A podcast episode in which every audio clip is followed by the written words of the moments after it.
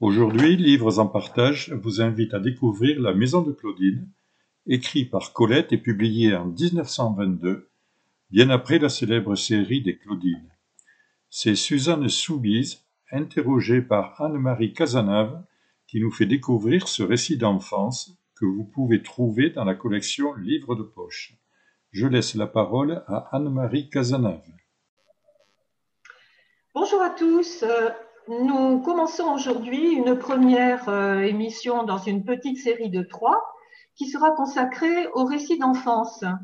Et je te remercie, Suzanne, de nous parler aujourd'hui d'un récit d'enfance que je crois tu aimes particulièrement, et c'est La maison de Claudine de Colette.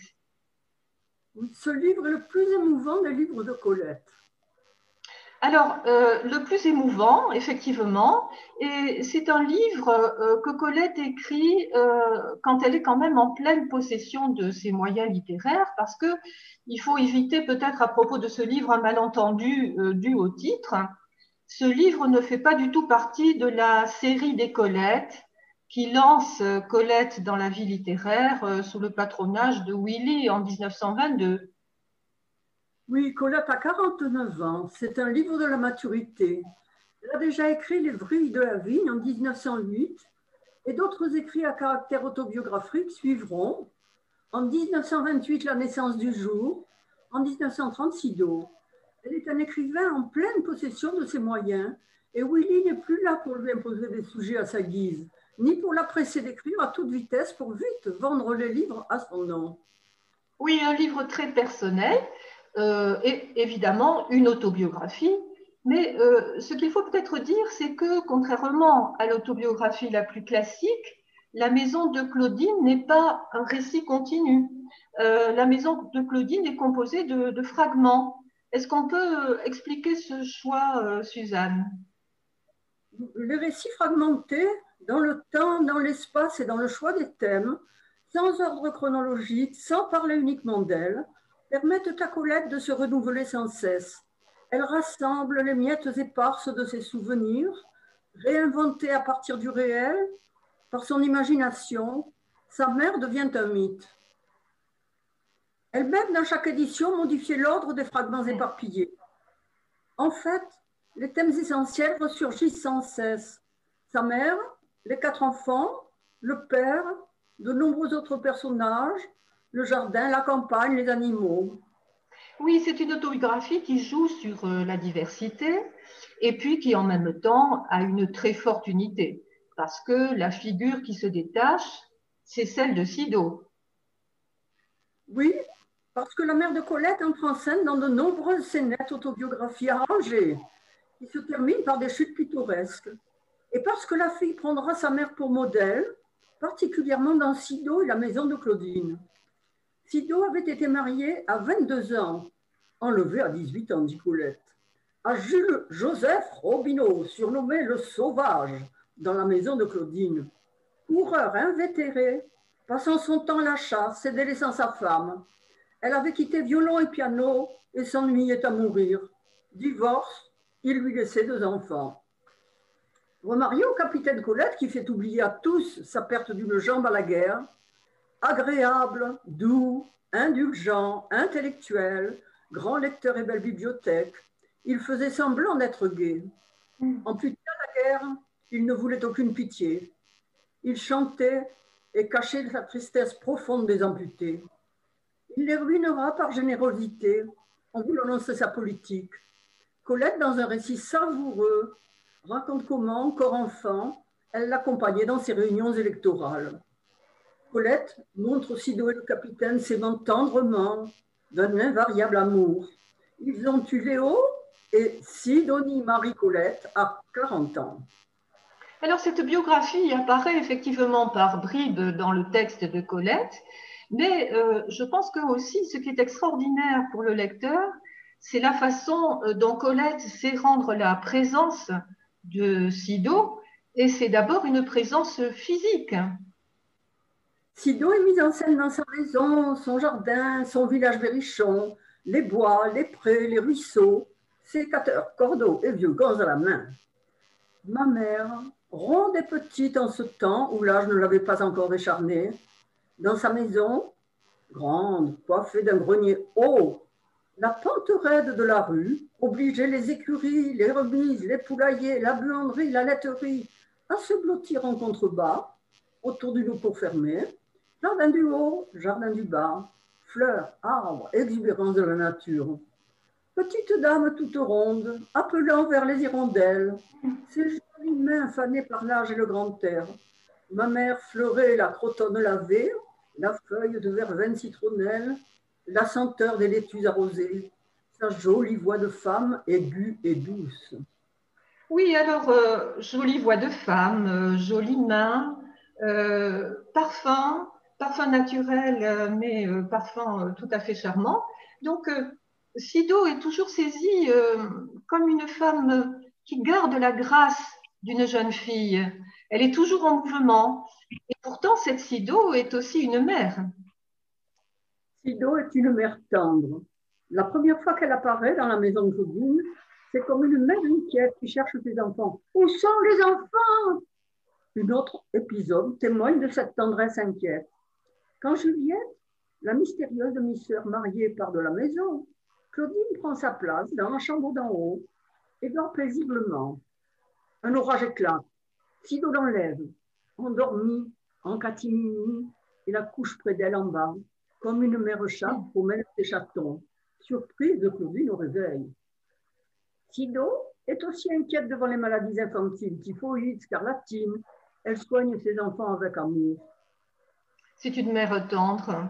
Et pourtant, elle laisse aux enfants quand même une grande part de liberté, contrairement à ce cri où sont les enfants qui pourraient laisser attendre une mère un peu trop présente, un peu trop possessive. Oui, elle euh, laisse aux enfants une grande liberté tout en guidant leur choix. Non, tu ne peux pas encore lire certains Zola. Alors, donne-moi ceux qui ne sont pas certains. Sido respecte les enfants, leurs goûts et leurs choix. Les enfants courent les prés et les bois. Ils ont leurs amis au village, plutôt côté peuple que bourgeois. Vagabondages éperdus, conquêtes et découvertes. Si Colette veut aller au catéchisme, qu'elle y aille, dit Sido, qui n'a pas la foi elle interprétera ses, bilvesées. Et pour les livres, si l'on décide, débrouille-toi là-dedans. Et Colette dérobe les livres défendus. Alors, euh, dans un petit passage, tu as cité un épisode où Sido euh, transporte sa fille endormie comme une chatte. Il me semble que la comparaison, elle est intéressante dans la mesure où, finalement, euh, cette Sido, elle a pour ses enfants l'amour de la chatte pour ses petits. c'est une mère attentive, mais quand le temps est venu, finalement, elle les laisse se débrouiller par eux-mêmes. Mais la comparaison avec la chatte aussi, je pense, elle a ce mérite de nous faire sentir la proximité de Sido avec la nature. C'est un aspect aussi important. Sido est en accord avec tout ce qui vit, animaux, plantes, enfants. Elle connaît la nature, prévoit le temps et se repère sur les quatre points cardinaux, le voisin de l'Est, celui de l'Ouest, sans que nous connaissions leur nom. Elle prédit la pluie. Si la chatte passe la patte derrière son oreille, il pleuvra. Elle prévoit aussi le beau temps, les hivers froids, car les écureuils ont déjà rentré les noix. Souffles et orages selon la rose des vents. Il va geler, la chatte danse. Elle est environnée de plantes et de bêtes. La maison est pleine de chatons, de chatons, de toutes les couleurs et de tout tempérament. Des grenouilles dans la capote de la voiture après la pluie, le matou noir qui aime le chocolat, les chiens, le loup affamé et le renard, le rossignol, les hannetons et l'araignée que vous garde au plafond. Mère et fille humanisent chat et chien, leur prêtent des pensées et les font parler. Elles décrivent la vie de leurs compagnons par le menu détail. Chien chaleureux, meurtri de peu, pensée de rien. Je vous suis si nécessaire. Vous me faites sentir le prix que je vaux. La chatte siamoise, tout à l'heure morte d'aise sur le mur tiède, ouvre soudain ses yeux de saphir dans son masque de velours sombre. Un tout petit chat avelé comme une jeunette et qui dormait repu, le ventre en l'air. Colette parle merveilleusement des animaux, c'est vrai. Donc Sido est une femme, bien sûr, qui aime la nature, mais est-ce qu'on ne peut pas dire aussi qu'elle est naturelle dans le sens où la nature s'opposerait à la société. Et cette Sido aussi, elle sait prendre ses distances vis-à-vis des usages de la société? Oui, elle est naturelle par sa franchise aussi. Dieu, que tu as l'air bête, ma fille. D'ailleurs, tu es beaucoup plus jolie quand tu as l'air bête. Tu es un miracle de gentillesse et de froideur. Et quand Juliette se marie, une voisine, c'est inespéré, c'est un événement. Sido. Non, c'est désespéré, c'est un accident. Oui, c'est très très drôle. C'est très très drôle. Et donc, euh, cette qui vit quand même dans un village, elle sait s'affranchir de l'opinion commune. C'est une femme en dehors des normes. Absolument. Sido garde sa liberté de penser par rapport à la morale de l'époque. Elle garde sa servante enceinte qui ne se mariera pas sous l'œil réprobateur du village. Elle ne veut pas porter le deuil en noir de son cher époux Colette. La fille enceinte de Bougier veut se marier, Sido. J'aurais dit à ma fille, loin de cet homme et ne le revois plus, car il t'a prise dans l'ombre. Ton malheur serait d'accepter d'être la femme d'un malhonnête homme. Sido n'a pas la foi. Elle est contre la confession qui s'immisce dans l'intimité des jeunes, contre la communion, contre le catéchisme. Déjà une femme libre, mais aussi euh, une femme qui se distingue par une forme de sagesse, et une forme de sagesse qu'elle tire sans doute de ce rapport particulier à la nature. Elle est réaliste, elle regarde en face les réalités de la vie, ironie sur les histoires d'amour, d'autres choses à fouetter. Elle met en garde Colette contre certains pièges. Ça commence par une lettre cachée dans son tablier. Un amoureux qui sent le vin et le cigare dessous, deux amoureux, puis trois. Beaucoup de larmes. Un enfant malingre caché. Sido accepte les réalités de la vie sans les noircir. Elle rassure la petite fille effrayée par la description d'un accouchement par Zola. Ce n'est pas si terrible et c'est beaucoup plus beau dans la réalité. Même sérénité devant la mort. Face à sa maladie, face à la mort, elle reste vive et malicieuse. Ne rien dire à son fils, médecin qui va passer. À mon âge, il n'y a plus qu'une vertu, ne pas faire de peine, plaisir de lutter. Son fils lui les travaux pénibles, elle sortait à la nuit, la bêche et la pioche, l'échelle double et la serpette, jamais de plainte. Oui, Colette reçoit euh, finalement de Sido cette attitude devant la vie. Et en tant qu'écrivain, elle ne sera jamais justement Zola. Elle ne mettra jamais l'accent sur les réalités violentes et dures de l'existence. Euh, la maison de Claudine, en ce sens, est une autobiographie, mais où il y a volontairement des blancs, euh, des ellipses.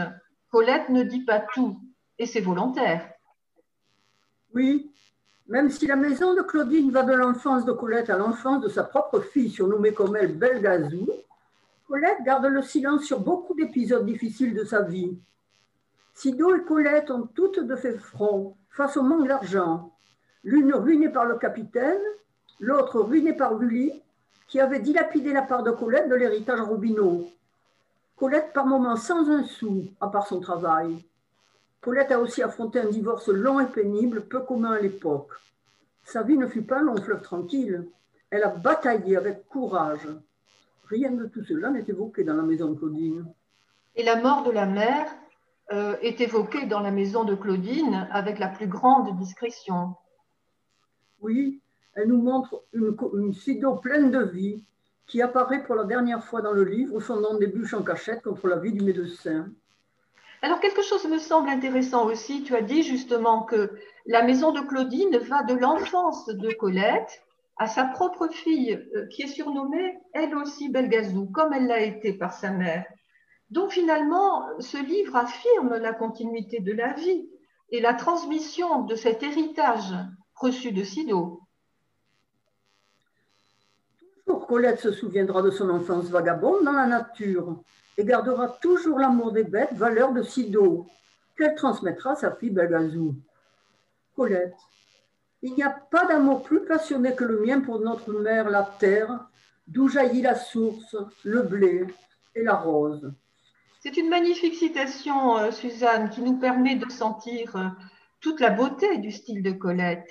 Et peut-être pour terminer, Euh, tu pourrais peut-être nous lire un petit passage qui nous fera sentir justement les qualités de ce style.